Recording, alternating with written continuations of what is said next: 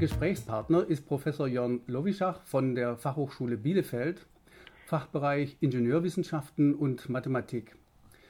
Herr Lowischach, Sie haben ziemlich große Resonanz gefunden mit Ihrem eigenen YouTube-Kanal, auf dem Sie inzwischen über 1500 Kurzvideos veröffentlicht haben, die ja offensichtlich nicht nur von Ihren Studenten, sondern auch von sonstigen Interessierten ziemlich rege abgerufen werden.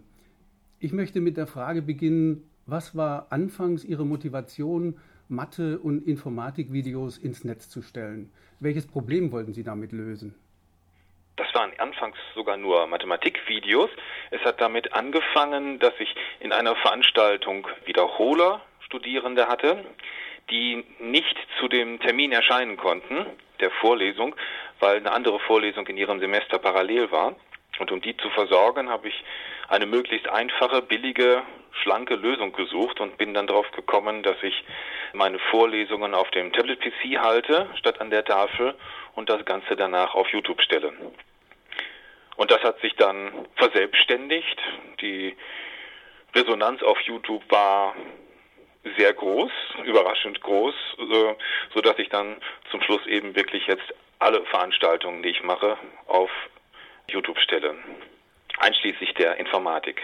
Manchmal kommen ja kritische Worte, warum man ausgerechnet die klassische Lehrform der Vorlesung nun elektronisch repliziert. Was zeichnet Ihren didaktischen Ansatz aus? Was ist der Mehrwert, wenn Sie das machen? Einerseits gibt es natürlich tatsächlich einen Mehrwert, wenn man das elektronisch repliziert.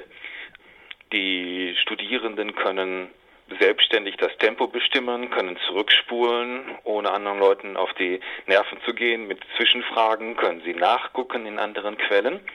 Sie haben einen geduldigen Lehrenden, der auch die ganze Sache fünfmal erklärt, wenn man will. Zwar dann immer mit denselben Worten. Also die klassische Vorlesung als Video zu bringen, hat schon einige Vorteile. Für mich hat es den Vorteil, dass ich die Zeit der Vorlesung damit freigeschaufelt habe. Ich kann den Studentinnen und Studenten sagen, gucken Sie sich die Videos zu Hause an und in der Vorlesung machen wir das Ganze interaktiv mit einem Seminar. Ich laufe durch die Reihen und stelle Fragen und wir lösen gemeinsam Aufgaben, sodass die Vorlesung nicht mehr das mehr oder minder frontale Format von vorher hat, sondern dass es ein Seminar wird. Insofern haben wir dann auch da gewonnen.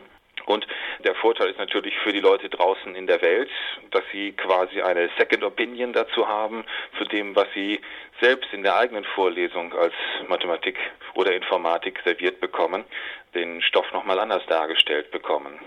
Man findet ja derzeit manchmal das Schlagwort vom Inverted Classroom.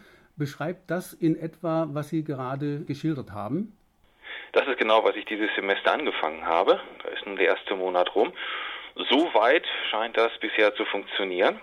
Ich sehe eben, dass die Studierenden tatsächlich zu Hause sitzen und zum Beispiel meine Lückentextskripte, die ich dazu ins Netz stelle, ausgefüllt haben vor den Videos und dass ich dann tatsächlich in der Zeit, die früher mal für die Vorlesung vorgesehen war, mit denen arbeiten kann, gemeinsam arbeiten kann. Also ich denke, das ist doch ein sehr wichtiger Gesichtspunkt, dass hier nicht die klassische lineare Vorlesung repliziert wird, sondern dass dadurch eigentlich ein neues methodisches Konzept umgesetzt werden kann.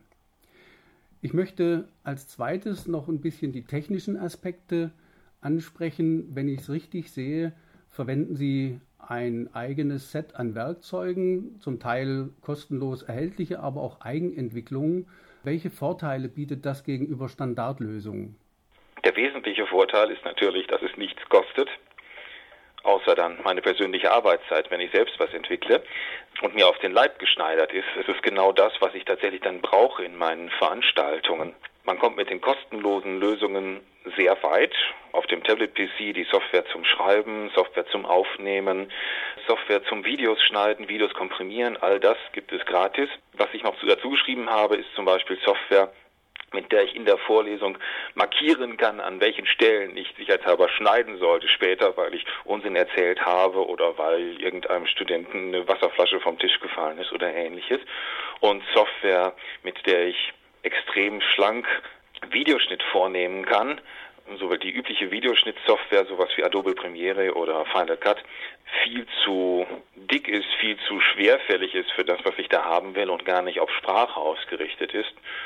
Und daneben gibt es noch eine experimentelle Lösung, mit der ich einen künstlich erzeugten Arm sichtbar machen kann auf dem Video, dass man nicht nur einen roten Leuchtpunkt sieht, wo ich gerade schreibe, sondern dass man tatsächlich eine Hand und einen Arm sieht, wo ich gerade schreibe oder sogar im Hintergrund mein Gesicht sehen kann. Das ist eine experimentelle Software, die ich dieses Jahr auf einigen Konferenzen gezeigt habe und zeigen werde. Die meisten Videos, die ich derzeit real mache, sind tatsächlich ganz schlicht. Man sieht ein Rechenblatt und schwarze Schrift auf diesem Rechenblatt und wo ich schreibe, gibt es einen hellen roten Fleck darauf. Das geht tatsächlich sogar alles gratis. Kostenlose Lösungen hätten ja den Vorteil, dass sie auch einfach übertragbar sind für andere Personen und Institutionen. Aber trotzdem, der Workflow, den Sie für sich entwickelt haben, ist der auch übertragbar? Könnten das andere leicht nachvollziehen? Das ist sehr geradlinig nachzuvollziehen, insbesondere weil es extrem unaufwendig ist. Also die, nach einer Vorlesung brauche ich so ungefähr 15 Minuten, um die Videos ins Netz zu kriegen. Alles, was ich nach der Vorlesung noch mache, ist Stellen rauszuschneiden, an denen ich mich wiederholt habe, weil ich mich verrechnet habe oder an denen ich eben irgendwelche Zwischenfälle rausschneide, lautes Tür zuschlagen oder vor dem vom Fenster fährt, fährt der Krankenwagen vorbei und solche Geschichten. Das stört im Video, das schneide ich raus. Das kostet mich ungefähr eine Viertelstunde nach jeder Vorlesung.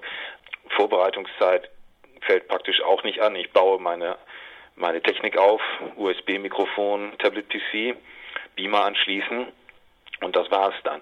Da ist gar nicht viel zu machen. Das kann man extrem gut auf andere Anwendungen übertragen.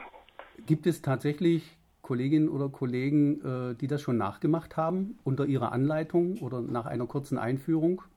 Erstaunlicherweise nicht. Ich bekomme Anfragen von Doktoranden zum Beispiel, die an Universitäten anfangen zu lehren und dann gerne wissen möchten, wie ich das veranstalte. Oder auch Lehrer fragen an, wie die Technik im Einzelnen funktioniert. Ich kriege keine Anfrage von Professorinnen und Professoren, wie das zu machen ist. Das überrascht mich, muss ich gestehen. Gut, vielleicht müssten die noch ein bisschen intensiver die Vielzahl ihrer Beispiele studieren, um die Leistungsfähigkeit des Ansatzes besser zu beurteilen. Ja, Herr Lovischach, ist Ihnen zur Einschätzung Ihres Ansatzes noch ein Punkt wichtig? Dann könnten Sie den jetzt gerne nachtragen. Ja, eine, eine ganz wichtige Sache, denke ich, ist nicht nur diese technische Form, sondern eben auch das Inhaltliche, die Art, der Darstellung, wie man Mathematik und auch Informatik dann didaktisch aufbereitet. Ich achte extrem drauf, dass ich möglichst grafisch, möglichst plastisch, möglichst an konkreten Beispielen mit konkreten Zahlen statt Variablen und so weiter so greifbar wie möglich darstelle, warum man in der Mathematik bestimmte Sachen so macht, wie man sie macht und nicht anders, warum bestimmte Sachverhalte so sein müssen und nicht anders sein können. Warum ist e hoch i mal einen Winkel gleich Cosinus plus i mal Sinus von dem Winkel? Warum muss das so sein? Warum kann das nicht anders so sein? Also da geht es nicht ums Auswendiglernen von irgendwelchen abstrus erscheinenden Formeln. Und es geht auch nicht wie in der üblichen Universitätsmathematik um Definition, Satz, Beweis, sondern es geht wirklich darum, ein, sein Handwerkszeug kennenzulernen, seinen Hammer, seinen Meißel und, und seine Zange und was auch immer im Werkzeugkasten im Detail zu kennen, zu wissen, was man damit veranstalten kann und was man damit besser nicht veranstalten könnte. Und in der Informatikvorlesung zeige ich tatsächlich live Programmierung. Ich diskutiere die theoretischen Ansätze, warum mache ich etwas so und nicht anders, wie gehe ich am besten vor, um irgendein Problem zu lösen, zeige dann aber auch tatsächlich, wie man das dann in einer konkreten Programmiersprache umsetzt, wie ich in Einzelschritten da durchgehe, was passiert. Und natürlich gibt es dabei dann auch Fehler. So hundertprozentig kann das keiner aus dem Stegreif programmieren und wenn ich das dann mache live, gibt es natürlich dann auch hin und wieder irgendwelche Tippfehler oder tatsächlich auch kompliziertere Fehler, die ich dann auch live beseitige, in der Vorlesung, im Video sichtbar. Ich denke, das führt zu einem Grad an Authentizität, der einfach für das Publikum das Ganze viel lebendiger macht, als wenn das hundertprozentig perfekt präsentiert wird in Hochglanzmanier. Ihre Schlussbemerkung finde ich sehr wichtig. Der Themenschwerpunkt bei eTeaching.org derzeit lautet ja Tools, Tools, Tools. Es geht also um Werkzeuge, aber Sie haben deutlich gemacht, die Werkzeuge sind ja Mittel zum Zweck Und was wir eigentlich anstreben wollen und sollten, ist ja die Lehre zu verbessern, das heißt inhaltliche und methodische Aspekte in den Vordergrund zu stellen. Das fand ich bei Ihrem Ansatz jetzt besonders wichtig. Vielen Dank für das Gespräch. Ich danke.